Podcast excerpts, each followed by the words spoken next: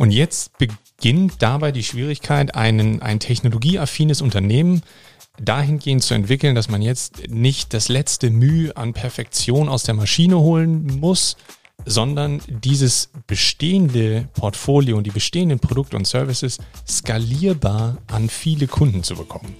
Und das ist, das fordert ein Umdenken.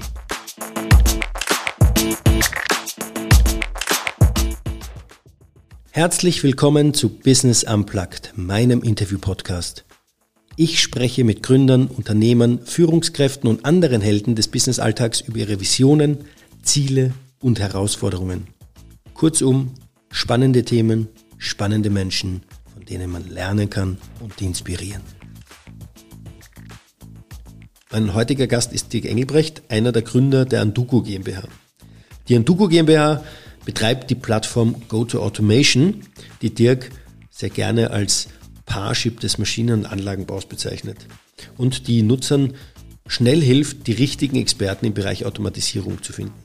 Wir sprechen aber auch über seine Vision, über die zukünftigen Zielgrößen des Vertriebs und die Veränderungen des klassischen Geschäftsmodells in der Automatisierungstechnik sowie über mögliche Disruptionen durch Softwareanbieter und der Wichtigkeit des Themas Easy to Use in der Zukunft. Jetzt bleibt mir nur noch, euch viel Spaß zu wünschen bei der zweiten Folge von Business Unplugged. Herzlich willkommen, äh, Dirk. Äh, freut mich, dass du den Weg äh, zu mir ins Büro gefunden hast. Äh, hier für den Podcast. Ähm, gleich vorweg, ja, wir sitzen im Büro, Corona-konform zu den Zeiten, mit genügend Abstand bei offenen Fenstern äh, und nehmen den äh, Podcast auf. Herzlich willkommen, äh, dass du da bist. Ja, vielen Dank für die Einladung. Freue mich drauf. Schon am ersten schönen Frühlingstag treffen wir uns hier quasi ja, und ja, äh, ja. ich habe äh, hier auch ein kleines Flascherl Wein mitgebracht, das äh, den Frühlingstag, dass wir den auch gleich ein bisschen begießen können. Ich denke, also Freitagabend, das bietet sich an. ja, genau. Können wir dann auf die Terrasse gehen, dann das Gläschen dann zu trinken. Ähm, ja, ähm, vielleicht vorweg, äh, ich würde dich gern ganz kurz vorstellen. Mhm. Damit die Hörer auch wissen, äh, mit wem sie es zu tun haben äh, und so weiter. Äh, bitte feel free, spring rein, mhm. ähm, sag, das passt nicht, das passt nicht oder ergänze es, wenn du sagst, ja. das ist wichtig, ja, wenn das äh, da ist, äh, zu erwähnen. Äh, also äh, ja, feel free. Ähm, du bist gebürtiger Hannoveraner. Genau, ja, geboren äh, sogar in Hamburg, also noch ein Stück weiter oben, aber Pampers Alter dann runter nach Hannover. Okay, sehr gut. Äh, sprich, äh, du bist der, den eigentlich alle verstehen müssten. Das ist ja das äh, in Celle sagt man, es ist reinste Deutsch, aber Hannover ist ja auch nicht so weit weg. Ja, ne? also, richtig, äh, genau. Und der Nachteil davon ist, äh, mich verstehen alle, ich verstehe die wenigsten. Also so kann man das auch umdrehen. ja, ja, ja, das kann man lernen. Ich habe das auch als Österreicher in Deutschland äh, geschafft, also das, das passt schon. Ähm, du bist aber dann nach München gegangen zum Maschinenbau studieren? Korrekt, genau. Hast da studiert, hast da auch noch ein, ein MBA nachgelegt, habe ich mhm. gesehen, mhm. und bist nach dem Studium ähm, zu KUKA gegangen als Trainee, warst da in verschiedenen Stellen tätig oder mhm. Positionen tätig, auch ähm, rund um die Welt herum, wenn ich das, äh, das richtig, richtig ja? in, in mhm. Asien, glaube ich, war dabei und so. Äh, und hast da echt alle Themen durchgemacht, vom Anlagenbau bis zum strategischen Vertrieb bis hin am Ende dann zum Thema Industrie 4.0 verantwortlich. Also mhm. du, äh, man kann sagen, du kennst das, ähm, das Roboter-Business in- und auswendig, also vom Aufbau her äh, am, am Shopfloor, wie wie, wo muss ich welche Schrauben anziehen, äh, mhm. teachen, was auch immer da dazugehört, zum strategischen Vertrieb, wie kriege ich die Dinge an den Mann, an die Frau äh, und äh, dann auch äh, das Zukunftsthema Industrie 4.0.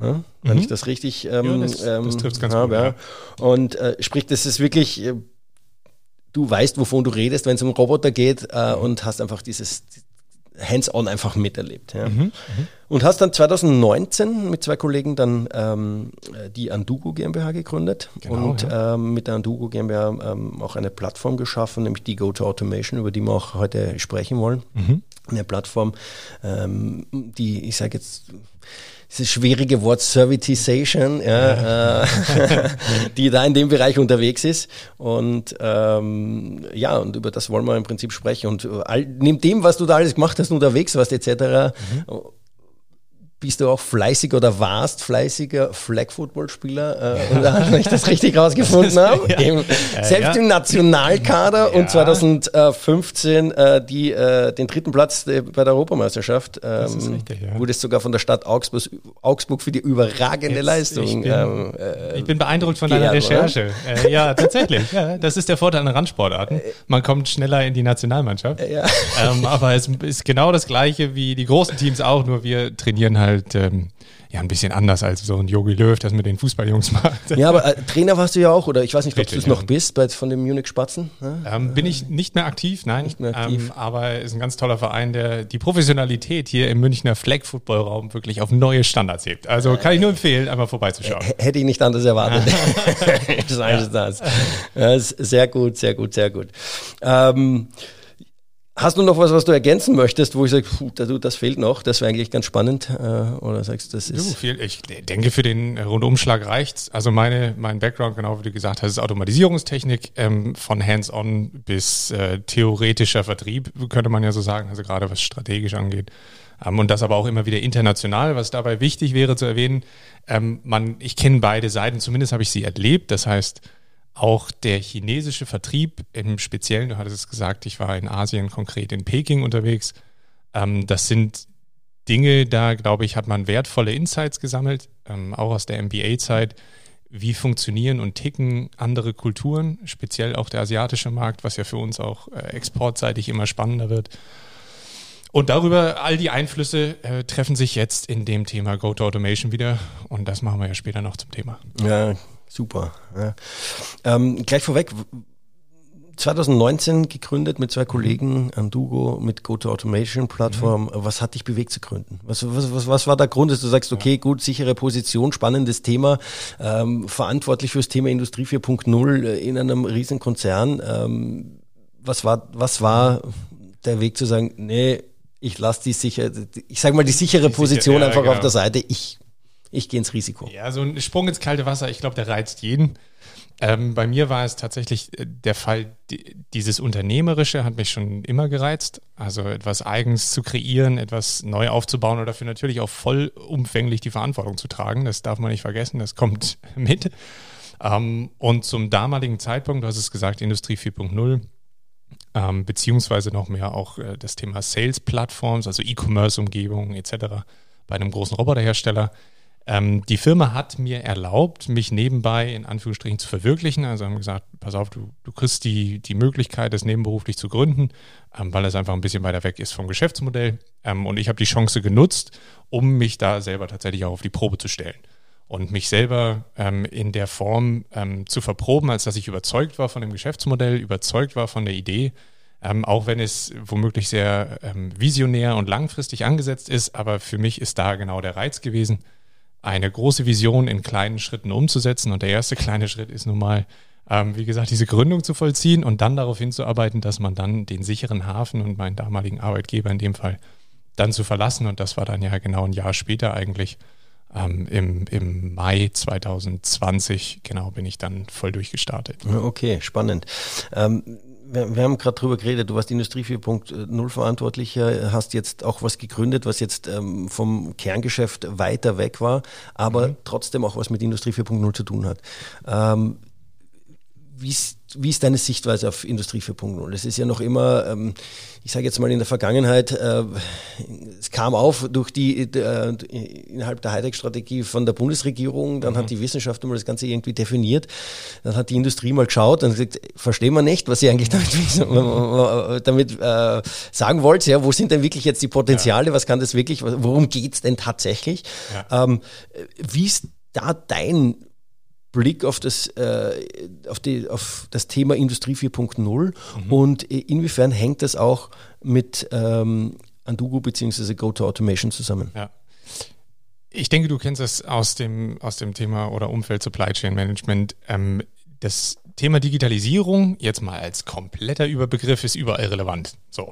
Ähm, jetzt kam Industrie 4.0, was sich immer mehr entwickelt hat, in meinen Augen oder aus meiner Wahrnehmung heraus in so eine Art ähm, Marketing-Thema. Das heißt, mit Industrie 4.0 hat man vielfach versprochen, ähm, äh, wir steigern die Produktionsauslastung um x Prozent oder wir, wir verbessern die Maschinenverfügbarkeit oder oder.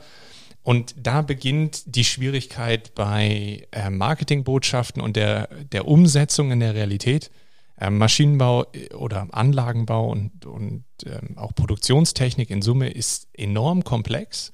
Und komplex hat viele Abhängigkeiten. Das heißt, diese Abhängigkeiten alle in digitalen Modellen abzubilden, ist enorm schwierig. Und ähm, gerade weil wir auch im Maschinen- und Anlagenbau vielfach mit kleinen Unternehmen, also kleinen und mittleren Unternehmen zu tun haben, ähm, wird vielfach geschaut, was bringt das für mein nächstes Projekt und was bringt das für meine nächsten zwei Jahre.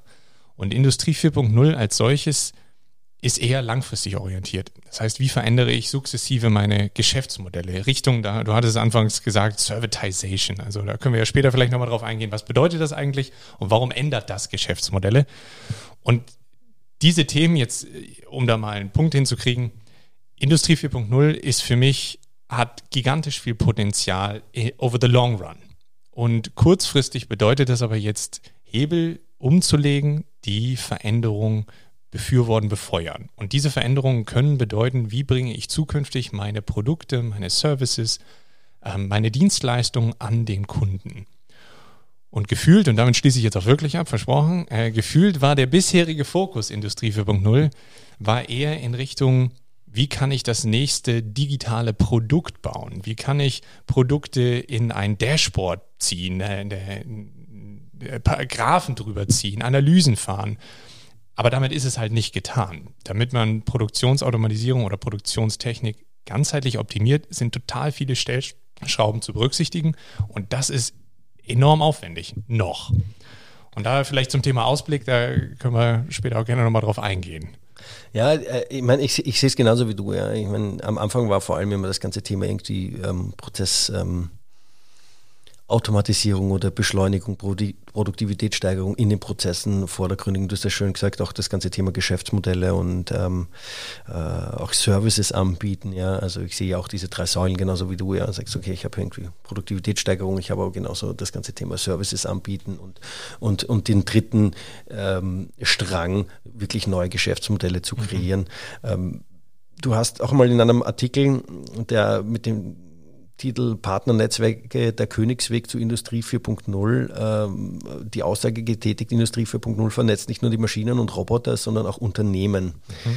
Ähm, wie siehst du das? Das ist ja im Prinzip, ähm, äh, ja, das ist ja auch äh, ein Punkt von Go to Automation. Mhm. Ne? Mhm. Und ja. äh, war das so ein bisschen auch der ausschlaggebende Grund, wo du sagst, okay, gut, das ist was, ja, da, äh, es redet irgendwie keiner oder es, es, reden alle drüber, aber es macht keiner. Jetzt mache ich's. Ja, ja, das, trifft vielleicht ganz gut. Ähm, also primär oder man kann sagen, Industrie 4.0 haben, haben die meisten Firmen in irgendeiner Form sowieso schon umgesetzt. Ob das jetzt schon immer Industrie 4.0 hieß oder damals einfach noch, ja, wir bauen ein Stück Software, jetzt mal plump gesagt. Ähm, das, was Industrie 4.0 mitbringt, ist man vernetzt Produkte, man vernetzt Assets und Vernetzung von Assets bedeutet ja schon gleich, wir verbinden auch Firmen und die Werteversprechen miteinander, also das Portfolio in Summe. Und wichtig zu betrachten ist jetzt, was bringt denn das Vernetzen der Produkte auch für die übergeordnete äh, Portfolios der verschiedenen Firmen? Und das ist genau der Teil, den ich damit, damit sagen wollte, ähm, dass es wichtig ist, in in Gemeinschaft, in Kollaboration zu denken. Mhm. Und Kollaboration hat halt viele Facetten und da gilt es, die für sich jeweils richtige zu finden. Also das ist ja das Thema Co-Opetition, also mit dem Wettbewerb auch gleichzeitig zusammenarbeiten. Ähm, das sind, ja, das sind spannende oder Spannungsfelder, äh, die es gilt zu adressieren. Ja, da, da haben wie, wie, ist deine Erfahrung? Also von meinem Gefühl haben da viele auch äh, Probleme damit, dass sie sagen, okay, wir arbeiten mit Wettbewerbern zusammen oder wir, wir ändern auch unsere Sichtweise äh, auf unsere Lieferanten und auf unsere Kunden. Mhm. Wie ist da deine ich, Erfahrung? Ich würde, ich stimme, also ich stimme insofern ähm, der Aussage zu, dass das schwierig ist für viele Firmen, weil es einfach so bisher nicht funktioniert hat im Maschinen- und Anlagenbau. Also es ist ja durchaus noch so, dass es Experten, ähm, also gerade im deutschen Raum gibt es geniale Firmen, hervorragend, brillante Denker, brillante Maschinen, die daraus entstehen.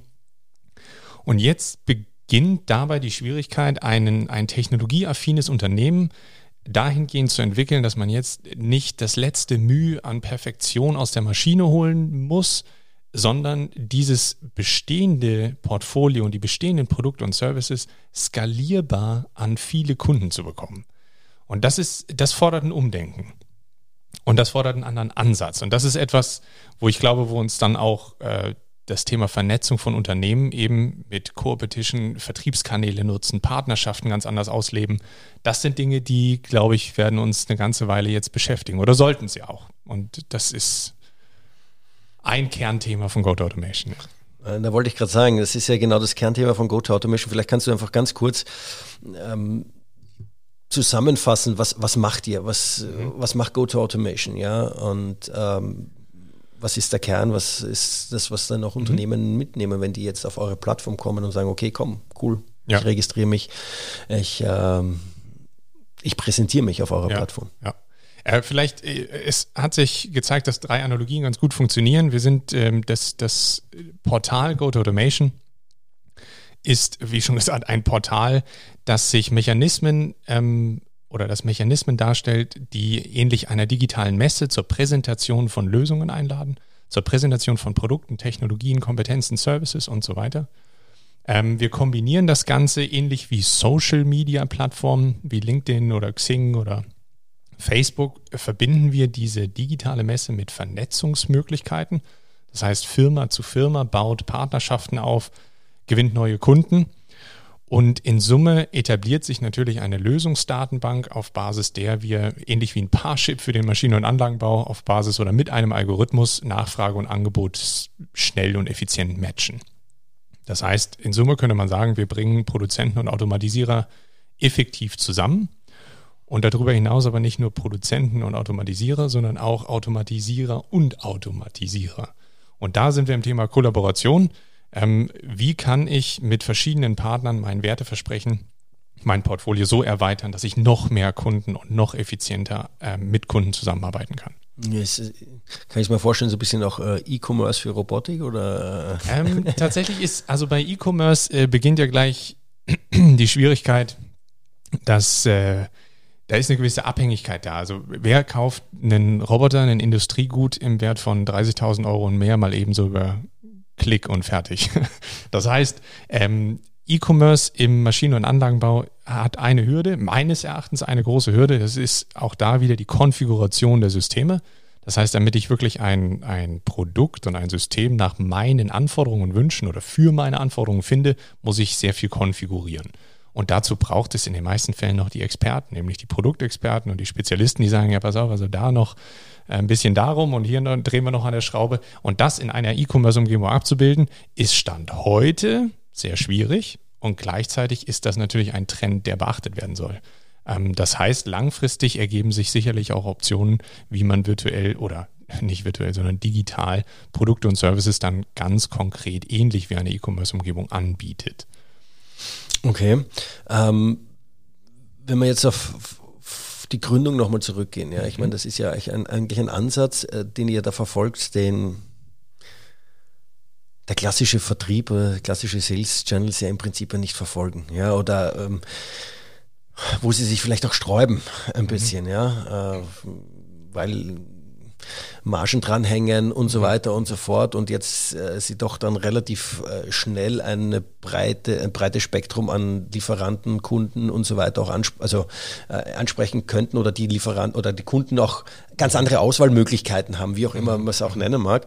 Ähm, was waren denn da die Herausforderungen bei der Gründung? Und das, was, was war das, wo du sagst, okay, das ist echt jetzt, das, das war heavy, ähm, sind wir dran, aber es läuft ganz gut jetzt oder es geht in die richtige Richtung ja. oder und wo, wo, wo müssen wir noch weiter denken oder das weitertreiben? Ja.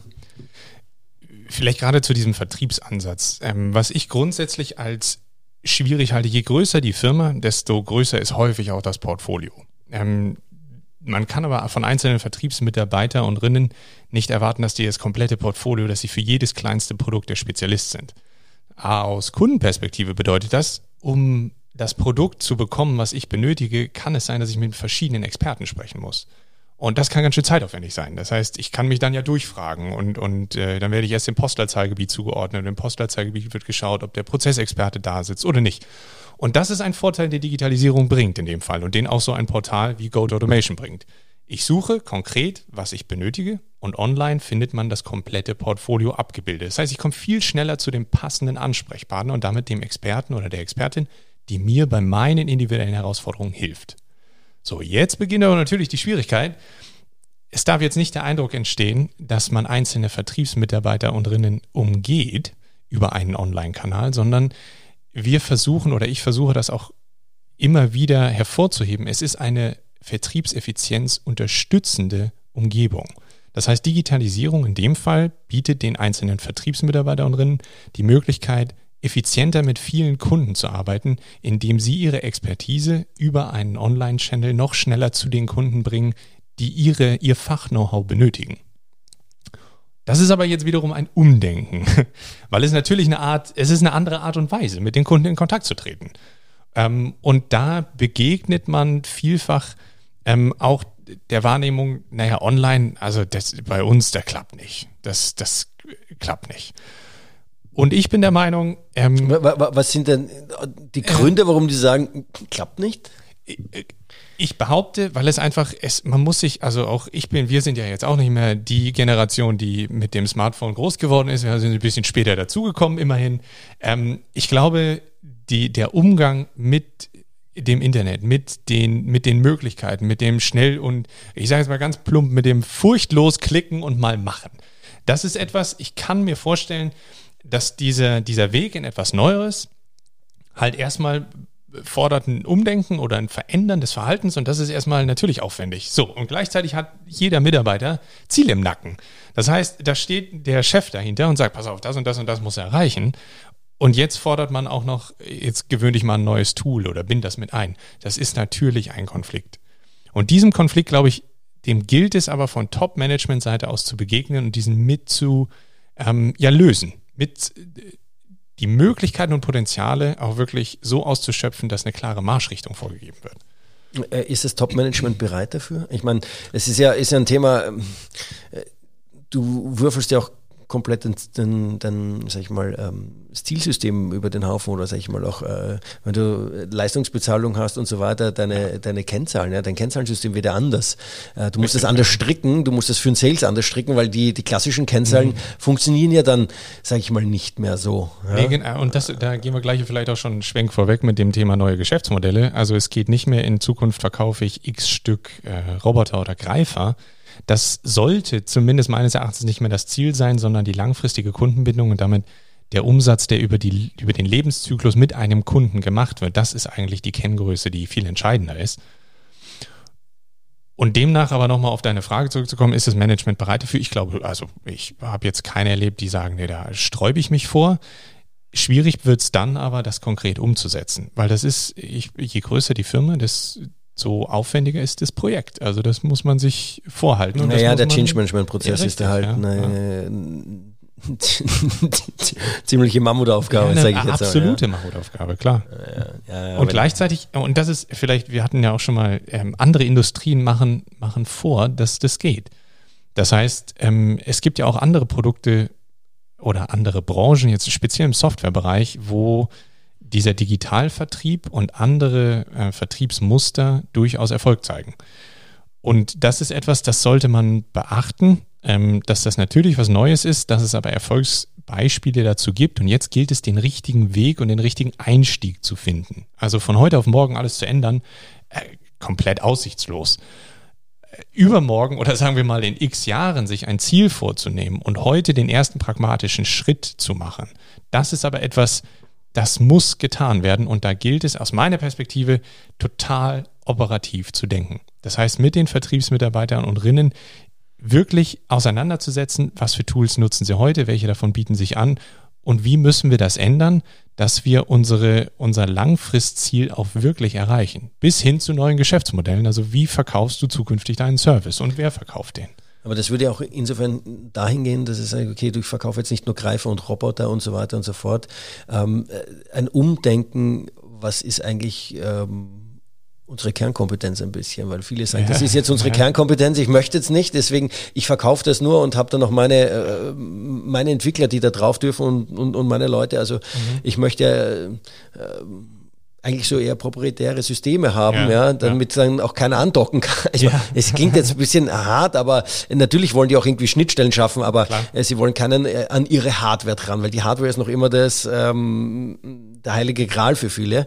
Mhm. Ähm, die Frage ist, ist Hardware, also deiner Aussage nach ist Hardware verkaufen nicht mehr das äh, Zukunftsmodell, sondern eigentlich äh, Hardware ist äh, Mittel zum Zweck, dass ich dann einfach äh, dann ja. Services und äh, andere uh, Umsatz, uh, Umsätze generieren genau. mit anderen Services und uh, Dienstleistungen. Ja. ja. richtig. Also tatsächlich, und wir sind ja, wir wollen ja hier auch ein bisschen Diskussionspotenzial schaffen. Ich gehe da jetzt mal ein bisschen weiter und sage, dass das Hardware-Produkt wird immer mehr tatsächlich nur ein Träger von Funktionen. Und jetzt gilt es zu gestalten, wer baut den Träger und wer orchestriert aber die Funktionen. Und jetzt könnte man, machen wir es, ah, da kenne ich mich jetzt auch am besten drin aus, am, am Roboterbeispiel. Ja. Wir haben den Hardware-Roboter vorne dran, äh, den sieht jeder, der bewegt sich, aber der bewegt sich, weil der einen Steuerschrank hat. Der Steuerschrank kann, über den Steuerschrank kann ich diesen Roboter halt bedienen und bewegen. Und jetzt ist, stellt sich doch die Frage, wann kommt derjenige, der sagt, mir ist egal, welche Hardware da vorne dran hängt, ich biete dir eine Steuerung für sechs bis x Achsen oder zwei bis x Achsen. Und das ist ein Thema, das hat ein Disruptionspotenzial, weil kaum kommt der ums Eck, und das ist jetzt nicht trivial gemacht, also dass da übermorgen einer sagt, äh, Herr Hokuspokus, jetzt habe ich die Steuerung, die uns alle löst. Aber es ist durchaus ein Risiko da, dass ein Softwareanbieter sich an diese Schnittstelle setzt, also zwischen Hardware und den Kunden, den, den Bediener. Und hier gilt es einfach achtsam zu sein und seine Rolle zu definieren.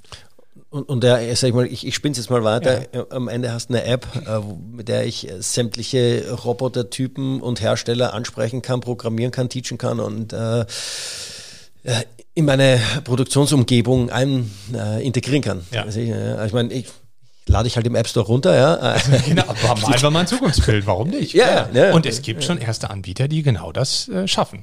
Ah, okay. Also dann ja. nennen wir sie, äh, Franka Emika setzt auf ein App-Konzept. Mhm. Äh, Joanda, so wie ich das bisher die Firma kennengelernt habe, setzt auf ein ähnlich äh, offenes, offene Schnittstellen, aber ebenfalls auf ein offenes Konzept zur einfachen Bedienung der Roboter.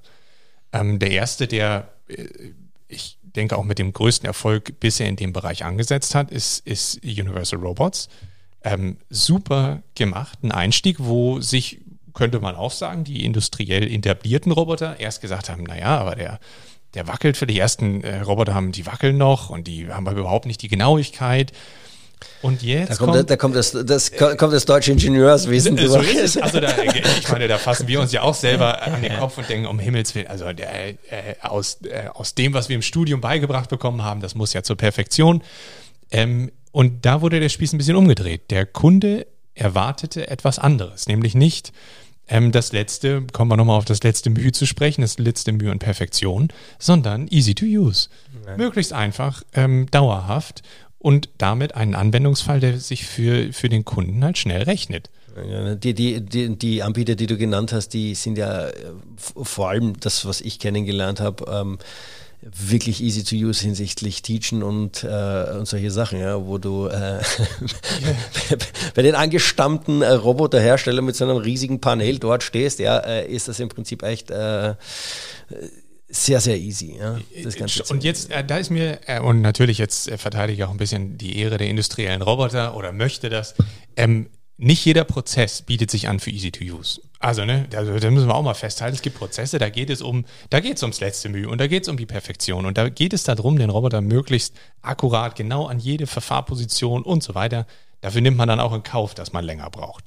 Aber der wachsende Teil der Automatisierung, der benötigt wird, sind, oder so zeigen es zumindest auch die, die Trends und die Studien, sind eher Anwendungen im, im Bereich nahe des Menschen oper äh, äh, nicht operieren, sondern, sondern arbeiten, also Handhabungstätigkeiten, B- und Entladetätigkeiten.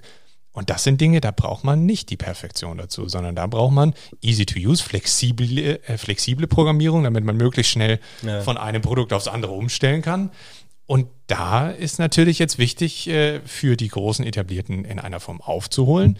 Und für kleine Player ist hier eine Riesenchance, ähm, sich einen Teil von diesem Markt frühzeitig zu erarbeiten. Ja, das ist das Klassische aus dem Lean kommendes Overprocessing. Ja, ich meine, ja. die, die, sind halt, ja, wir müssen ganz perfekt und ganz genau. Und okay, aber es ist einfach ähm, 20 Prozent zu viel. Wir brauchen es gar nicht. Ja. ja Geh runter und äh, sei einfach dementsprechend günstiger. Ja, dieses äh, Preis, und da, äh, vielleicht nehmen wir das ja gleich als nächsten Aufhänger für die nächste These. Ich meine, Preis wird ein Riesenthema. Und jetzt, wenn wir da, wenn wir die eierlegende Wollmilchsau als Roboter haben, aber die ist keiner bereit zu zahlen, aber jeder will Wolle haben, jetzt bleiben wir also von einem dieser Sachen, dann kaufe ich halt den günstigeren. Und wenn es sich dann sogar lohnt, dass ich dann übermorgen, und jetzt übertreibe ich ein bisschen, aber dass ich dann kurze Zeit später nochmal den anderen dazustelle, damit ich die andere Funktion auch habe, ja, dann wird es durchaus schwierig, da mitzuhalten. Wie, wie, sie, wie siehst du das Potenzial der angestammten äh, Roboterhersteller da, ähm, dass sie da den Weg dorthin finden und, und, und auch ähm, Konkurrent von den Neuen werden oder dass ja, sie da mitspielen können, sage ich mal, in dem Bereich? Ja. Also ja. die spielen alle mit. Das, da habe ich jetzt nicht, habe ich keine Bedenken und gerade auch die letzten Entwicklungen. Also KUKA hat angekündigt, sie wollen äh, das Windows äh, für die Robotik schaffen. Ähm, ABB hat eine neue Serie an Cobots rausgebracht. Auch Fanuc ist stark aufgestellt mit Cobots. Und, und so geht es weiter. Gleichzeitig bleibt abzuwarten, wie sich deren Steuerungskonzepte ergeben und, und wie sie beim Kunden und im Markt ankommen. Ähm, und da ist natürlich, hat Universal hatte jetzt zum Beispiel für das Segment, was sie für sich entdeckt haben und besetzt haben, hat einfach jetzt einen Vorsprung. Hm. Ja. Glaubst du, dass sie die Steuerung aufmachen? Es ist ja auch so ein bisschen nicht nur die Hardware, sondern daneben. Ja, ja kommt auch ich mein, um, um das geht es ja eigentlich. Ja? Ich, äh, irgendwie sage ich, ich, ich ist jetzt nicht unbedingt, dass es Open Source ist, aber dass du ja. sagst, okay, ich mache ich mach eine Schnittstelle auf, ich mache das so transparent, dass äh, jeder beliebige, ich meine, in die Richtung müsste es doch gehen, dass ich sage, ich biete meine Hardware an und habe ähm, äh, 20 junge Entwickler, die irgendwelche Startups gründen und sagen, boah, ja, ich weiß, was ich alles tun kann, ich kann ja. darauf zugreifen und ich beginne einfach mal irgendwelche ja. äh, Sachen hochzuziehen und, und, und spiele das Ding mal durch, oder? Ähm, spannender, also relevanter und spannender Aspekt, bei dem es sich einfach zeigen wird, wie viel Offenheit ist denn auch notwendig, das kommt dazu. Ähm, und wie viel Offenheit wird auch von größeren Kunden akzeptiert? Weil Offenheit bringt natürlich auch ab und an mal die ein oder andere Lücke mit. Ähm, das heißt, das ist eine Abwägung, die da bleiben wir mal gespannt. Also ich bin tatsächlich, es, es, es sind gigantisch aufregende Zeiten in, im Robotikbereich, weil sich einfach so viel tut und der Bedarf äh, weiter und weiter wächst. Also selbst jetzt mit, äh, mit Covid, mit der, mit der Delle auch der Verkaufszahlen im Robotikbereich, ändert das nichts an der Tatsache, dass wir einen demografischen Wandel haben und dass auch in vielerlei Hinsicht ähm, Automatisierung einfach mehr Wert schaffen kann, weil man wettbewerbsfähiger wird mit regionalen Produktionsstandorten. Mhm. Und da sind wir wieder beim Thema Globalisierung. Ähm, Globalisierung bedeutet Kostendruck aus Ländern, wo man einfach andere Lohnkosten hat. Ja, wir, wir sehen so, also ich ich, da bin ich, bin ich bei dir. Ja. Also es, ich glaube, es wird eher zu einer Lokalisierung wieder äh, werden. Ja. Wenn, ich, ich denke jetzt auch mal Lieferkettengesetz und so weiter und so fort. Und mhm. wir sehen das jetzt einmal. Ähm, äh, es ist ja heute der 26.3. Äh, im Suezkanal, der ist verstopft, ja. ja. Vorne und hinten stehen Schiffe und alle jammern, Ölpreis geht hoch und so weiter und so fort. Sprich, die Preise gehen auch hoch äh, durch mhm. solche Sachen. Also diese langen Lieferketten, ähm, ich glaube, ich, ich ich wage jetzt die These, dass sich das äh, hin zu einer äh, Lokalisierung wieder geht, ja, oder teilweise, ja, weil kürzere Lieferketten, auch kürzere Lieferzeiten, ähm, weniger Bestände und so weiter und so fort mhm. und mehr Sicherheit, ja. Also kann ich mir gut vorstellen, ja. ja ich hoffe da, also ja, tatsächlich, ich würde sogar darauf, äh, auch äh, Thema Nachhaltigkeit, äh, kürzere Lieferzeiten bedeutet auch flexiblere Produktion, bedeutet anforderungsgerechter produzieren. Das heißt, nicht nur hast du keine Lagerbestände, sondern auch weniger, weniger Müll. Ah, ah, ah ab, absolut, ja. absolut. Ja. Ähm, wir sind jetzt ein bisschen abgeschwenkt. wir, waren, wir waren eigentlich bei Go-to-Automation und ähm, äh, das Portfolio, das einmal der Service, das ihr anbietet über ja. Code Automation. Und also ihr bringt jetzt, ich versuche es jetzt mal zusammenzufassen, die ähm, Hersteller Aktuell liegt noch der Fokus auf Robotik. Ähm Roboterbasierte Automatisierung ist, nutzen wir zumindest als ja konkreten Einstiegspunkt. Ja. Okay, und ihr wollt die Hersteller mit auch noch Dienstleistern und Serviceanbietern mhm. auch verknüpfen und mit den Kunden gemeinsam. Mhm. Also ein, so ein komplettes, so eine Drehscheibe also, schaffen. Ja, genau. Ja? Jetzt, äh, vielleicht machen wir es mal so. Wir, wir stellen uns vor, alle, die jetzt zuhören und sagen, ich betreibe meine eigene Produktion. Äh, die könnten auf den Gedanken kommen, ich will diese Produktion optimieren. Ja. So, wo gehe ich hin? Äh, kann ich Google fragen, kann ich LinkedIn fragen, kann ich YouTube fragen und so weiter. Oder ich kann auf Fachmessen gehen, also in der Zeit vor Covid. Ähm, aber was ich da finde, ist im Internet finde ich denjenigen, der entweder am meisten dafür bezahlt oder am meisten dafür ausgeben kann, SEO-relevant aufzutreten. Ähm, in LinkedIn findet man die hervorragenden Influencer, die auf Follower aus sind. Ähm, und auf YouTube finde ich die Videos, die am meisten bespaßen. Also so wird es schon eng. Ähm, und auf Fachmessen findet man natürlich Spezialisten, aber auch da wieder die, die sich den Quadratmeterpreis erlauben können. Kommen wir zurück zur Ausgangsfrage. Wo sucht der Produzent heute also nach konkreten Optimierungspotenzialen in seiner eigenen Anlage? Und da wollen wir eine Quelle für sein. Das heißt, man kann sich auf Code Automation umschauen, ganz unverbindlich ähm, nach Anwendungsbeispielen suchen und, und äh, nach konkreten Prozessen, die man in der eigenen Produktion hat und sagt, was gibt es denn da für Möglichkeiten zur Optimierung? So, dann findet man Beispiele und Use Cases und kann sich dann einfach ganz konkret mit den Experten auseinandersetzen und sagen, pass auf, ich habe hier eine ähnliche Anforderung, kommst du mal vorbei, guckst dir das an ähm, oder können wir mal einen Videochat aufsetzen ähm, und du sagst mir, ob das möglich ist zu optimieren, wenn ja, dann wie. Okay. Bietet ihr dann auch noch andere Sachen an, wo du sagst, ja, noch andere zusätzliche Services, außer ja, okay, ich schaue mir jetzt neue Lösungen an. Ja. Also du weißt, worauf ich raus will. wir haben da mal drüber gesprochen, das ganze Thema Asset Management und genau, so weiter. Ja. Ähm, ist, äh, ja, super Schwenk dazu, so wie du sagst, jetzt gehen wir von dem Produzenten aus, der eine Zelle schon automatisiert hat. Mhm. Und da stehen äh, Assets drin. Assets bedeutet halt ein Roboterangreifer, eine Kameratechnik. Ähm, und jetzt kann es natürlich sein, dass ich mit diesen, Funkt mit diesen Produkten, mit diesen Systemen etwas anders machen will oder besser machen will. Oder ich bin an einem Update interessiert. So, wie komme ich da jetzt dran? Ähm, der Einkäufer wird in den wenigsten Fällen gesagt haben, ich kümmere mich drum und habe das mal registriert oder, oder die Dokumente sind abgelegt. Das heißt, jetzt braucht man irgendwie den Zugang zu diesen Unterlagen, Informationen etc. Und da bieten wir über GoToAutomation eine anbieterübergreifende Möglichkeit, seine Assets zu registrieren. Äh, der Vorteil für den, für den Endanwender ist, ich habe also in einer Datenbank Assets von verschiedenen Typen, Robotergreifer, Kameratechnik und so weiter, Fördertechnik, ähm, in einer Umgebung und kann mich bedarfsweise informieren. Und bedarfsweise heißt, ich muss nicht eine Mitarbeiter oder Rin haben, die irgendwann mal eine Newsletter zugestimmt hat und dann hoffen, dass die Person sagt, oh, pass auf, wir haben hier genau das, was wir gerade braucht, vor drei Monaten zugeschickt bekommen, sondern man informiert sich, wie gesagt, dann, wenn es akut ist oder wenn man, äh, wenn es kurz vor akut ist am besten. Ähm, und das ist natürlich für den Produzenten von Vorteil und aber umgekehrt auch für den Anbieter der Produkte. Weil ich als Anbieter der Produkte jetzt mein, mein After Sales öffnen kann. Das heißt, ich kann meine Produkte noch besser dazu befähigen, äh, meine Kunden noch besser dazu befähigen, mit meinen Produkten zu arbeiten. Und das dauerhaft. Ich kann sie zu Trainings einladen, zu, zu Webinaren, zu Events und so weiter und so fort. Und auf diese Weise ergibt sich also eine Verbindung zwischen Endanwender und Anbieter von Produktsystemen. Okay. Also jetzt ihr bündelt im Prinzip das Ganze. Also ihr sagt jetzt nicht, okay, pass auf, du Unternehmen A, du hast jetzt irgendwie zehn verschiedene Maschinen von zehn verschiedenen Anbietern und musst jetzt zehn verschiedene Newsletter bestellen, sondern nein, alles rennt über die Plattform, ein System.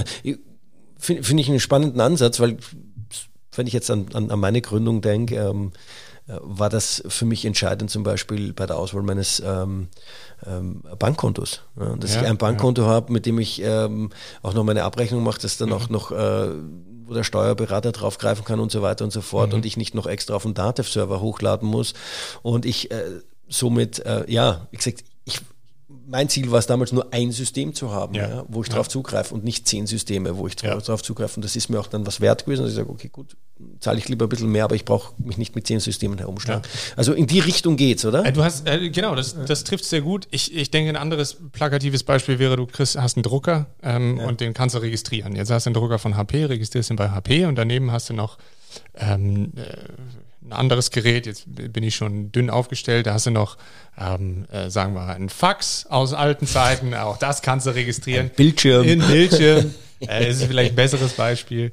Und auch das könntest du registrieren, aber dann müsstest du dich beim anderen Hersteller melden. Und genau das, was du jetzt gesagt hast, jetzt bieten wir einen zentralen Login, der es dir ermöglicht, deine Assets ganz gezielt mit den Anbietern, bei den Anbietern zu registrieren. Anders als du es jetzt gerade äh, beschrieben oder, oder anders als du es in dem privaten Umfeld ähm, machen würdest, verlangen wir dafür aber keine Gebühr von den Betreibern der Assets, mhm. ähm, sondern wir wollen unterstützen, dass eben neue Technologien äh, neue Services, neue Funktionalitäten schnell den Weg in die Praxis finden. Okay. Und deswegen ist es, laden wir halt Endanwender dazu ein, diese, diese Funktionen für sich zu nutzen ähm, und die Mehrwerte daraus zu erkennen. Natürlich müssen wir auch irgendwann Geld verdienen. Das heißt, wir gehen an die Produktanbieter und sagen, pass auf, weil es für euch halt eine Möglichkeit ist, auch übergreifend mit euren Daten, also Asset-Informationen, in was für Produktionsumgebung, sprich was für Applikationsprozessen sind diese Geräte eingesetzt. Ähm, das sind alles Analysen, die anonymisiert an die Anbieter gehen und das äh, verlangt einfach pauschale ähm, äh, Mitgliedschaften, typische Premium-Services. Mhm. Also das heißt aber, für den Endanwender in Summe ist die Umgebung komplett kostenfrei. Wie, wie, nehmen das die Unternehmen auf, die Anbieter von der Hardware? Ähm, bisher, man muss dazu sagen, wir sind, das ist eine, also wir sind ein maximal agiles Startup. Wir, du hattest, oder wir haben eigentlich so gesprochen, Mai 2020 mit einem besseren Prototypen mhm. gestartet. Mhm. Ähm, ich würde sagen, seit dem Jahresbeginn jetzt sind wir auf einem sehr hohen Niveau, was auch die Reife der Plattform angeht. Gleichermaßen ist eine Plattform nie fertig. Ähm, und das letztgenannte, diese letztgenannte Funktion des Asset Managements kürzlich live gegangen, trifft auf großen Anklang bisher. Ähm, okay. Ähm, aber bisher bedeutet auch in den Nutzerzahlen, die wir halt momentan noch vorweisen. Okay. Äh, plant sie auch ähm, neben nebst der ähm, Automatisierungstechnik äh, auch noch andere äh, Industriezweige äh, zu umfassen, also ja, sag ich mal, einzuschließen in mhm. die Plattform oder sogar eine neue Plattform zu gründen oder ja. wie? Ja, also wir haben äh, das Thema, die, die Firma heißt bewusst Andugo GmbH, damit es eine Firma ist, die ähm, nicht namentlich abhängig ist von der Brand, mit der wir auftreten und die, die Brand, die man jetzt sieht, ist Go to Automation. Und was wir durchaus schon äh, jetzt auch gesichert haben, wäre dann die Go to Robotics zum Beispiel ähm, wo man durchaus drüber nachdenkt, ist dann das Thema Go-to-Logistics und so weiter. Hintergrund, wir starten mit den diskreten Produktionsschritten in der Automatisierungstechnik ähm, und wollen aber dann sukzessive die Teilnehmer dazu einladen, nicht nur ihre Automatisierungslösung mit Robotern zu präsentieren, sondern auch die ohne. Ähm, mhm. Und da zählt natürlich dann das Thema Intralogistik gleich vorneweg mit als, als großer Zielmarkt. Ja, es, es, es ist, glaube ich, ja auch ein, passt ganz gut zusammen, ne? Also ja. sehr viele Parallelen und äh Genau, ergänzend dazu ist jetzt aber, wir haben jetzt bisher über Produzenten gesprochen, die die mhm. eigene Betre Produktion betreiben und die Produktanbieter, die man vielleicht auch namentlich dann schon mal gehört hat, Universal Robots, äh, ja, ja. KUKA, ABB und so weiter. Ein ganz wichtiges Bindeglied in diesem Markt sind die sogenannten Systemintegratoren, also die Anlagenbauer als solche, die, die verschiedene Produkte, Produkt, Greifer und Kamera zu einem funktionierenden Prozess integrieren. Und das sind auch aus meiner gesamten Historie bei meinem alten Arbeitgeber sind das Firmen, die nicht häufig im Fokus stehen, weil das sehr kleine Expertenfirmen sind und wirklich brillante Firmen, die lösen die meisten und komplexesten Produktionsaufgaben auf raffinierteste Art und Weise. Sind aber kleine und mittlere Unternehmen. Das heißt auch, die haben eine teilweise geringe Sichtbarkeit oder eine Sichtbarkeit im, und jetzt in Anführungsstrichen nur, etablierten Kundenkreis von ihnen. Und das ist etwas, das wollen wir ganz bewusst auch ändern. Das heißt, diese Generalunternehmer, die KMUs, die ganze Anlagen als Generalunternehmer oder Turnkey Solutions anbieten, das sind bei uns die Firmen, die ganz vorne an der Front ähm, präsentiert werden. Das heißt, der Endanwender findet Generalunternehmer, die ihnen ganzheitlich helfen. Speziell bezogen auf die Prozesskompetenz, die sie benötigen. Und das Konzept das heißt, dass man jetzt diese, jetzt haben wir drei Parteien, wir haben Produktanbieter, Robotergreifer, wir haben Betreiber von Anlagen, die Produzenten und wir haben die Anlagenbauer. Das ist ja jetzt schon, ja, sagen wir mal, sehr abhängig voneinander. Und genau dieses Konzept gibt es in verschiedenen anderen Branchen auch. Und das ist natürlich etwas, um jetzt mal auf deine Frage zurückzukommen, in was für andere Industrien denkt ihr denn? Wir lernen momentan das Laufen mit dem Startup und, und geben Gas an der Front, Aber langfristig gesehen ist es natürlich spannend, dass das Konzept als solches der engen Kollaboration verschiedener Marktteilnehmer auch auf andere Bereiche, unabhängig jetzt von Maschinen- und Anlagenbau, anwenden zu können. Und das könnte dann, und jetzt wirklich Zukunftsmusik, durchaus eine, ein Aspekt sein, wo man das Plattformkonzept als solches white labelt oder, oder weitergibt in andere Industrien und da dann eben als, als Service anbietet. Spannend, spann, spannender Ausblick, würde ich jetzt mal sagen. Ja, ja es ist ja echt, ähm, äh, da fehlt es auch nicht an den Visionen. Ja, es ist, äh, ist tatsächlich echt, ähm, echt spannend. Ähm, lass mich das mal so, so sagen. Wo hakt es denn aktuell am meisten? Mhm. Ja, also wenn ihr das jetzt präsentiert, wenn ihr das vorstellt, wenn ihr ähm, ja den jungen Unternehmen, ich ja. weiß, ihr habt junge, ihr habt, ich, ich glaube Universal, sind die bei euch auf der genau, Plattform? Universal die sind, die, die sind auf der Plattform, mhm.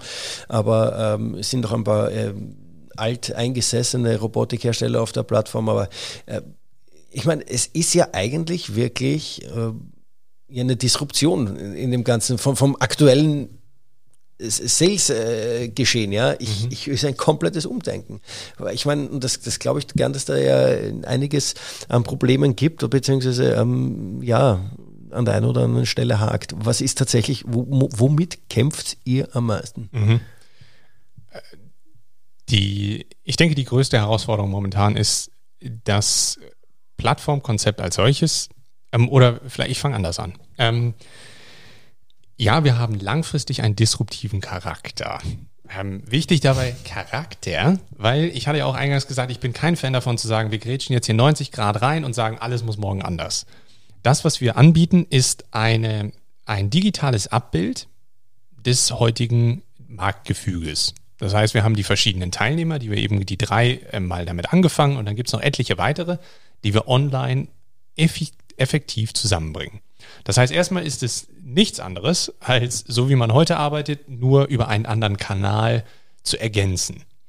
Und das ist etwas, was in meinen Augen auch bei den Firmen gut ankommt, dass man jetzt nicht radikal verlangt, komplett neu zu denken und, und, und, ähm, und alles zu verändern, sondern dass man sich einem neuen, einem neuen Tool annehmen kann, was diesen Weg zum disruptiven Charakter, zum komplett veränderten Geschäftsmodell erleichtert und damit aber auch beschleunigt.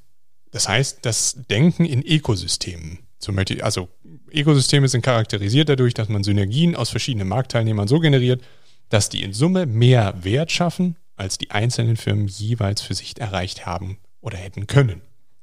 So, wir wollen also ein Ökosystem schaffen aus Marktteilnehmern, die sich gegenseitig unterstützen und gegenseitig eben so befähigen, dass man Automatisierungstechnik noch schneller, effektiver etc. einsetzen kann. Und das ist etwas, wo uns momentan aber wohl auch am meisten der Schuh drückt. Es gibt Firmen, denen geht es einfach gut und die sagen, nee, ich habe meine X Kunden, 80% meiner Kunden sind Stammkunden, nur 20% sind Neukunden äh, mir geht es eigentlich gut. Also große Neukundenakquise, das ist jetzt für mich nicht so relevant. Und da gebe ich Ihnen kurzfristig recht. Das heißt, Stand jetzt ist es nicht akut zu sagen, oh Gott, ähm, übermorgen muss ich aber Neukunden haben. Jetzt kommt aber das Thema, wie entwickelt sich der Markt? Und hier wären wir wieder beim, beim Bereich Globalisierung. Je globaler, desto höher der Kostendruck. Und auf einmal werden von 80 Prozent Stammkunden bricht einer weg und das könnten dann gleich mal 20 Prozent Umsatz sein.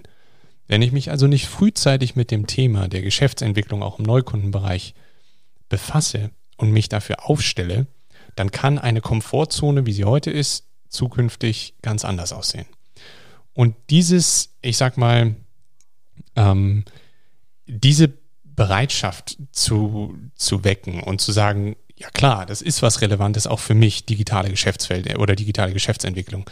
Das ist etwas, ich denke, damit haben wir ähm, am meisten zu kämpfen oder, oder das ist unsere größte Herausforderung, dass die Unternehmer und Rinnen sagen, ja komm, ich probiere das jetzt und zwar nicht nur ähm, mal äh, so verbale Zusage, sondern tatsächlich auch umsetzen wollen. Mhm. Und da unterscheiden sich bei uns aber dann auch diejenigen ähm, Firmen, die sagen, ich gucke mir das mal an und dann, das ist meist nicht die Registrierung. Und die Firmen, die sich registrieren und dann wirklich aktiv damit arbeiten und auch sehr schnell in Optionen rutschen, die vorher halt nicht geöffnet worden wären. Also, ja. Okay.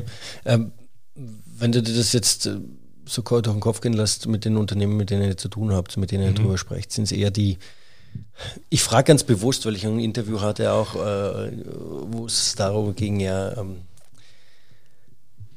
die solchen Familienunternehmen, die ganz bewusst auch in, in, in, neue Technologien oder neue disruptive Geschäftsmodelle denkt, ganz bewusst auch geht und das auch versucht und das Risiko eingeht, auch unter dem äh, Aspekt äh, ja, Kannibalisierung des alten, äh, tradierten Geschäftsmodells, das sehr gut läuft, ja, mhm. und das äh, vielleicht sogar mehr als 80 Prozent des Umsatzes ausmacht.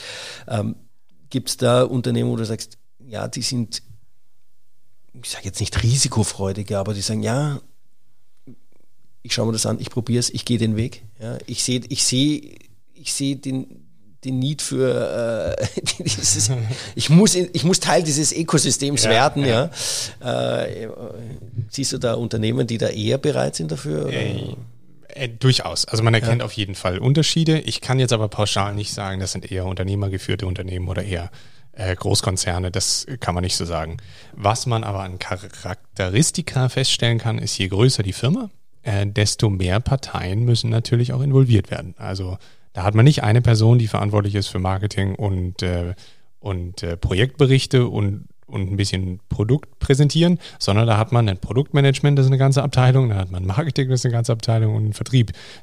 Und das wird natürlich, birgt jetzt auf der einen Seite eine gewisse Sorge, ach du liebe Zeit, wie kriege ich das abgebildet? Und auf der anderen Seite begegnen wir dem auch wieder mit Mechanismen, wo man einfach sagt, das ist kein bürokratisches Monster. Es gilt darum, praktisch, pragmatisch anzufangen. Mhm. Und ähm, das wiederum, praktisch, pragmatisch anfangen, das hat man bei kleineren Firmen natürlich häufiger, weil die brauchen keine Entscheidungsprozesse, dass jemand ihnen noch das Okay gibt, dass sie das machen dürfen, sondern die können viel freier entscheiden und diese Möglichkeiten annehmen. Und deiner Meinung nach denken die auch mittel- oder langfristiger? Ist das, ich meine, das ist ja auch das so ein Thema. Frage, ja. ja. Ähm, das kann ich, also sagen wir es mal so, ähm, sie denken auf jeden Fall, und, und jetzt ist ne, das, ähm, sie denken auf jeden Fall mehr im Sinne der Unternehmung. Das heißt, weil die geben ja selber, also der Unternehmer oder die mhm. Geschäftsführerin, die hat Ziele zu verantworten, da kommt keiner mehr drüber. Das heißt, die überlegen sich selber, ja gut, wie kann ich das jetzt so am besten reinbringen? Wenn man jetzt teilweise mit Vertriebsmitarbeitern spricht oder Rinnen, dann ist natürlich stehen die, und das, da ist kein Vorwurf, sondern die stehen im Konflikt mit ihren eigenen Zielen. Also wie viel Zeit können sie für solch eine Plattform aufwenden, wo vielleicht ähm, jetzt nicht in einer Woche, aber womöglich über die nächsten Monate sich Synergien und damit auch mehr Projekte ergeben, versus der kurzfristigen Ziele, die sie ganz bewusst und sie wissen wie, weil sie es immer schon so gemacht haben, beeinflussen können und erreichen können. Und die Charakteristika erkennt man schon, dass es da unterschiedliche ja, Motivatoren gibt. Okay, spannend. Ja, auf jeden Fall ein spannende, wie soll ich sagen, ein spannendes Thema, in dem du, an dem du da dran bist auch. Äh. Ja, ja. Also wir haben, äh, ich sag mal, den, den Sprung in dieses Eis, eiskalte Wasser in so ein Startup aus einer, aus äh, der vorigen Rolle und so heraus, das macht man, denke ich, auch dann motivierter, wenn man eben die große, ein großes Bild dahinter hat und verfolgt. Und wir sind eine extrem junge Firma. Wir konnten aber unterwegs schon ähm, Beiräte gewinnen, die die Seriosität des Geschäftsmodells und die Langfristigkeit des Geschäftsmodells unterstützen. Das sind unter anderem der Professor Dr. Steppkin, der CEO vom TÜV Süd. Ähm, dann ist der Herr Theis dabei, das ist der ehemalige Vorstand der Allianz. Ähm, der Herr Christian Lawrence ist Partner bei Brunswick, das ist eine Kommunikationsberatung.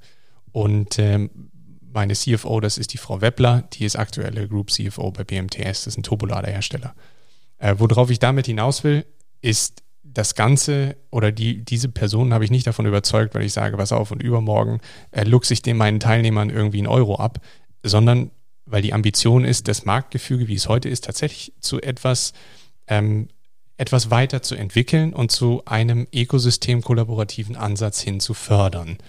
Und das ist das langfristige Bild, wofür wir jetzt die ersten Schritte gestaltet haben, gestalten und die von den Firmen eben auch, kann man sagen, jetzt als Unternehmer auch Gott sei Dank so angenommen werden. Ähm, und wo wir halt am maximalen Wachstum interessiert sind, weil die Mehrwerte, typisch Ökosystem für die einzelnen Parteien und natürlich auch für uns damit wachsen, dass mehr Teilnehmer drauf sind. Also mehr Angebot, desto mehr Suchende kann ich ansprechen. Je mehr Suchende wir haben, desto mehr Anbieter finden sich. Das heißt, wir haben so ein klassisches, wie jedes Portal, ein klassisches NI-Problem äh, oder Herausforderung, äh, wohingegen wir bei so vielen Teilnehmertypen, also jedes Portfolio hat letztendlich einen Teilnehmertyp, mhm. haben wir, bieten wir natürlich auch eine ganze Palette an. Vom, von der Erstberatung der Anlage bis zum Servicegeschäft findet man bei Code Automation Expertenfirmen dafür. Und das ist ein gigantischer Mehrwert, weil ich mich nicht durch 17 Telefonbücher klappern muss oder äh, alle Visitenkarten durchstöbern muss, ähm, sondern man hat alles gebündelt und durch den digitalen Weg auf meine Anforderungen hingemünzt. Ja, spannend. Finde ich gut, finde ich echt gut. Auch die Vision, die dahinter steckt. Ähm, be bevor wir, sag ich mal, äh, bevor es Richtung Ende geht, ähm, und bevor ich meine letzte Frage stelle, sage ich mal so, hast du aus deiner Sicht noch was, wo du sagst, das ist was, ähm, wir, wir, haben jetzt echt über äh, Industrie 4.0, deine Vision, deine Themen, mhm. wie du sie siehst, äh, wie ihr mit Go-to-Automation äh, da reinpasst, äh, wie ihr das seht, wie ihr den Markt verändern wollt. Ich sage jetzt nicht disruptieren, genau, also ihr habt ja. einen disruptiven mhm. Charakter, aber ihr wollt ihn ja verändern. Mhm. Ihr wollt ähm, hin zu diesem kollaborativen, was die Zukunft sein wird. Ja, das mhm. ist, glaube ich, äh, da kann sich, glaube ich, keiner dagegen wehren. Ja, diese äh, Highlander, äh, das Highlander-Prinzip wird da nicht mehr funktionieren so ganz. Ja, ähm, äh, ja, hast du noch was, wo du sagst, das ist was, was ganz wichtig ist, auch noch zu erwähnen? Also grundsätzlich ist mir wichtig, ja, in dem Gesamtkontext ist mir wichtig, damit, davon bin ich fest überzeugt. Ähm, ich habe diese, diese Startup-Reise gestartet mit der, mit der genannten Ambition, Veränderungen zu unterstützen. Man sollte sich aber auch vorhalten, dass dieser Plattformgedanke ist nichts Neues. Ähm, der Plattformgedanke, so wie wir ihn ausbauen, ist einzigartig, weil es natürlich auch ein einzigartiger Markt ist. Das heißt, die Charakteristika unserer Plattform sind, so wie sie jetzt sind, komplett neu. Und super skalierbar Plattform. Äh, Plattform genau, Also klar, das ist der Klassiker. Ja. Nee, genau. Das ist, also das ist das, aber weil es skalierbar ist, schielen natürlich viele drauf. Das ja, heißt, klar. es gibt ähm, genügend ähm, Bereiche, wo wir gesehen haben, dass jetzt gerade im europäischen Raum wir von asiatischen Plattformen oder womöglich auch amerikanischen Plattformen, noch eher, da ist es uns bekannt mit den Social Media Themen, wo die einfach eine Marktmacht erreicht haben, wo wir denken, das ist jetzt ärgerlich, weil ähm, irgendwie haben wir den Zug verpasst und sind nur noch Mitspieler. Ja. Und ich bin davon überzeugt, dass über kurz oder lang werden sich auch Plattformkonzepte im Maschinen- und Anlagenbau durchsetzen. Außer Frage. Ähm, ich möchte dazu einladen und anregen, dass man sich mit diesen Modellen auseinandersetzt. Weil ich kann natürlich, argumentiere ich jetzt auch, also äh, klar, Code Automation ist mit Abstand das Coolste. Äh, das sagt aber natürlich jeder Gründer. Das andere hätte ich nicht erwartet. Natürlich. Äh, das sagt aber, das muss man jetzt auch mal ganz neutral sagen, das sagt jeder, jeder Gründer. Das ist ja auch klar. Aber der, der Gedankengang dahinter und der Ansatz dahinter, der wird diese Industrie verändern. Plattformmodelle werden kommen und zeigen sich jetzt schon in einzelnen Steuerungen aber das kann man beliebig hoch aggregieren. Ja, das, das Spannende an diesen Plattformmodellen ist ja auch, dass äh, wenn du der Betreiber bist dieser Plattformmodelle, du hast den Kontakt zum Kunden und eigentlich nicht der Hersteller. Das ist ja eigentlich das Spannende, oder? Und, du hast, äh, du kriegst die Daten, du kriegst die Informationen, die du äh, auch noch nutzen kannst. Einerseits skalierbar zu Grenzkosten, andererseits ja. kriegst du das Öl von morgen, ja. die Daten, ähm, ja. Also, das ist, ist eigentlich ist, ja echt spannend. Klar, ja. aber jetzt äh, drehen wir den Spieß um. Also was bedeutet das denn für kleine Unternehmen, die diese Kundenschnittstelle, weil sie einfach die eigene Power nicht haben, nicht besetzen können? Die werden irgendwann Spielball von größeren Plattformen. Und das ist etwas, da bieten wir jetzt eine Möglichkeit, wie sie mitgestalten können. Und das ist etwas, was sich auch grundlegend von anderen bisherigen Plattformtypen oder Konzepten unterscheidet wir partizipieren an dem Erfolg der Teilnehmer. Ähm, Im Social-Media-Bereich, also da sind wir angehalten, wir werden dazu incentiviert, weiter zu scrollen, diesen Infinite-Scroll immer weiter runter zu gucken, weil da kommt immer mal wieder Werbung. Und diese Werbung bereichert im Wesentlichen den Plattformbetreiber. Ähm, das Modell bei uns ist es, erst wenn es zu einem erfolgreichen Auftrag kommt, der wirklich explizit algorithmusbasiert vermittelt wurde, erst dann kommt es auch zu einem Geldfluss. Das heißt, für uns ist das Modell, wir partizipieren am Erfolg der Teilnehmer. Und sicherlich ähm, wird es Plattformen geben, die, die in diesen Bereich reingehen. Also das bleibt außer Frage nochmal. Aber wie sie da reingehen, ist etwas, das bleibt zu beobachten. Also die, die Unternehmer, die bei euch registriert sind, die können auch nicht äh, Werbung schalten? Oder, nee, sie können sich selber so gut sie können präsentieren. Absolut okay. kostenfrei. Das heißt, je besser du dich präsentierst, desto eher kommt eine Firma auf dich zu und sagt, hey, äh, Herr Pohl, ich habe hier eine Anfrage, können Sie mir helfen? Und dann sagst du, ja klar, kann ich. Wie haben Sie mich denn gefunden? Auf Code Automation. Und dann heißt es nicht erstarren, sondern direkter Mehrwert. Keine Kosten, null. Nur wenn, nur wenn letztlich der, die Plattform gefragt wird. Das heißt, der Suchende mhm. sagt, hey mhm. Plattform, pass auf, ich habe hier jetzt 17 äh, Kunden angerufen oder 17 Anbieter angerufen. Ich habe noch nicht gefunden, was ich suche. Kannst du mir helfen? Sprich, kannst du deinen Algorithmus mal anschmeißen? Nur solche Projekte werden auch wirklich provisionsrelevant vermittelt. Okay. Also wir sind, die Ambition ist es, Veränderungen zu beschleunigen und zu gestalten und zu schaffen. Und das muss über ein Modell funktionieren, was die Teilnehmer zu aktiven, ähm, zum aktiven Vertrieb einfach motiviert und, äh, und incentiviert. Und das, da bin ich von überzeugt, das haben wir zumindest auf eine ganz gute Art und Weise jetzt schon gelöst. Also du, du hast das vorher schon, schon als Parship äh, für ja. Robotik gestellt. Finde ich, ja. find ich ein schöner Vergleich, ja. Also. Denke, genau, aber deswegen mir ist wichtig, wir sind nicht das, das Tinder, ähm, wir sind ein Parship oder ein Elite-Partner, wir stehen für langfristige Beziehungen. wir wurden, also da gibt es eine Anekdote zu, da wurden wir, genauso hieß es nämlich, ihr seid auch so eine gewisse Art von Tinder. Und irgendwie hat bei mir Tinder so einen Beigeschmack von, das ist etwas kurzfristig. Deswegen gibt es da die wichtige Unterscheidung. Swipen nach links, nee, nach genau, rechts. Es ist nicht nur Swipen, sondern das, das Profil anschauen. Ja, genau, genau. Okay, alles klar. Ja, super. Ähm, cool. Äh, dann sage ich mal, äh, zum Schluss hätte ich noch eine Frage, die ich ähm, allen stelle. Du weißt, der Podcast ist auch neu und ähm, die ich aber stellen werde allen. Hast du drei Learnings, wo du sagst, das ist das, was ich mitgenommen habe? Sei es jetzt im beruflichen, sei es im privaten, sei es jetzt äh, während du angestellt warst oder in deiner Startup-Zeit jetzt äh, drei Learnings, wo du sagst, das ist das, was ich jetzt im Laufe meiner Karriere mitgenommen habe. äh, ja, jetzt wird es natürlich, klingt wahrscheinlich sehr viel, sehr schnell, sehr theatralisch. Ähm, ich denke aber, die, eine der wichtigsten Erfahrungen jetzt beruflich gesehen, äh, für mich ist es, dass man immer wieder auf beeindruckende Art und Weise vorgeführt bekommt, dass man nie auslernt. Ja. Also das heißt, ob in Kundengesprächen oder in dem Thema Plattformentwicklung oder, oder, oder. Ähm, die Offenheit ist für mich etwas, das möchte ich mir ganz, ganz lange beibehalten, ähm, weil das einhergeht mit dem Thema Motivation und, und, Engagement und so. Das wäre für mich eines der Key Learnings. Ähm, das zweite ist es, und jetzt, das ist natürlich recht, recht spontan. Ähm, aber das Zweite ist es durchaus der, die Wichtigkeit um ähm, Unterstützung aus dem privaten Bereich. Also möchte ich explizit meine Frau nennen. Äh, Lisa ist, äh, hat mir seit jeher den Rücken gestärkt ähm, und motiviert äh, und puffert viel ab, was aus so einer, so einer Reise auch entsteht. Das sind Ups und Downs ähm, und man kann mit jemandem feiern und genauso dann auch mit jemandem mal kurz ein bisschen ruhiger sein. Das, ähm, ja, das muss man einfach sagen, dieser persönliche, private Background, der ist für mich wichtiger denn mhm. je. Ja, ähm, genau.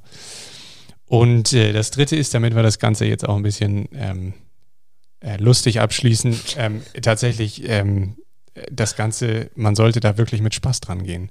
Äh, weil ich glaube, nichts ist ein größerer Treiber als die Arbeit. Ja, jetzt, jetzt geht es ein bisschen theatralisch, aber wenn die Arbeit dich motiviert, äh, nicht des Gehaltes wegen, weil das kann ich beim besten Willen momentan nicht sagen, ähm, sondern ähm, der Überzeugung, der Vision, der Ambition wegen, dann ist das einfach ein ganz anderes Arbeiten und das erfüllt einen ähm, enorm. Das muss ich sagen, macht schön, Spaß. Schön, ja, also. schön, schön, schöne, ich möchte nicht sagen, schöne letzte Worte. Das, ja, das klingt anders hier.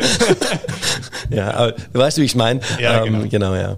Ja, super. Äh, ich sag mal, herzlichen Dank, Dirk, fürs Kommen, fürs, äh, ich glaube, für mich super spannende Gespräch, wieder über die Themen zu sprechen. Immer wenn wir äh, telefonieren oder quatschen und uns austauschen, äh, gibt es immer wieder neue Thesen, Hypo ja, ja, ja, ja, wo es hingehen könnte.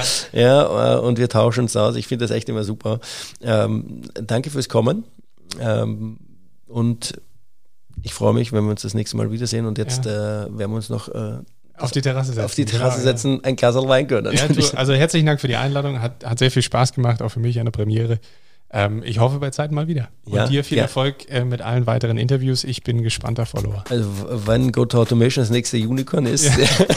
spätestens, spätestens dann wirst du eingeladen. Pressure rises. alles klar. Super. Cool, cool. Gut. Danke. Schönen Abend wünsche ich. Ebenso. Ciao. Ciao. Das war das Interview mit Dirk Engelbrecht. Infos zu Dirk und der Plattform GoToAutomation findet ihr wie immer in den Show Notes. In zwei Wochen habe ich dann Rechtsanwältin Ursula Bartel als Gast bei mir im Podcast und wir werden über das Thema Markenrecht sprechen.